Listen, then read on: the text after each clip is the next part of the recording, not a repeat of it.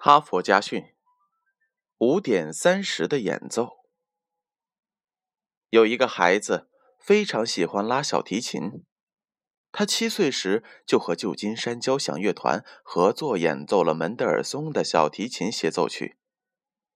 未满十岁，他就在巴黎举行了公演，被人们誉为神童。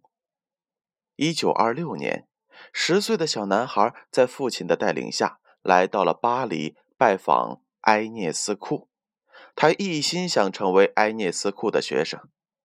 他说：“我想跟您学琴。”埃涅斯库冷漠地回答道：“你找错人了，我从来不给私人上课的。”孩子坚持说：“但我一定要跟您学琴，求您先听听我拉琴吧。”埃涅斯库说。这件事我办不到，我正要出远门，明天早晨六点半我就要出发了。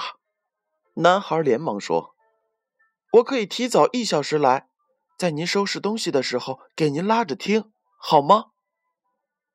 爱涅斯库被男孩的坚决意志打动了，他说：“那好吧，明早五点半来到克里希街二十六号，我在那里等你。”第二天早晨六点钟，艾涅斯库听完了男孩的演奏，他兴奋而满意的走出了房间，对等候在门外的男孩的父亲说：“我决定收下你的儿子，不用付学费。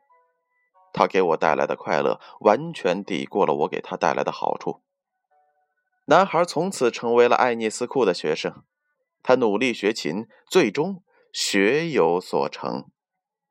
他就是后来的世界著名小提琴演奏家梅约因。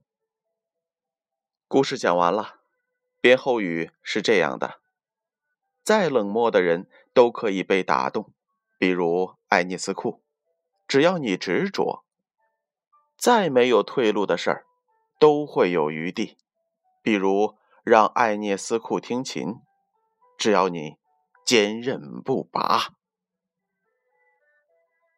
哈佛家训，建勋叔叔与大家共勉。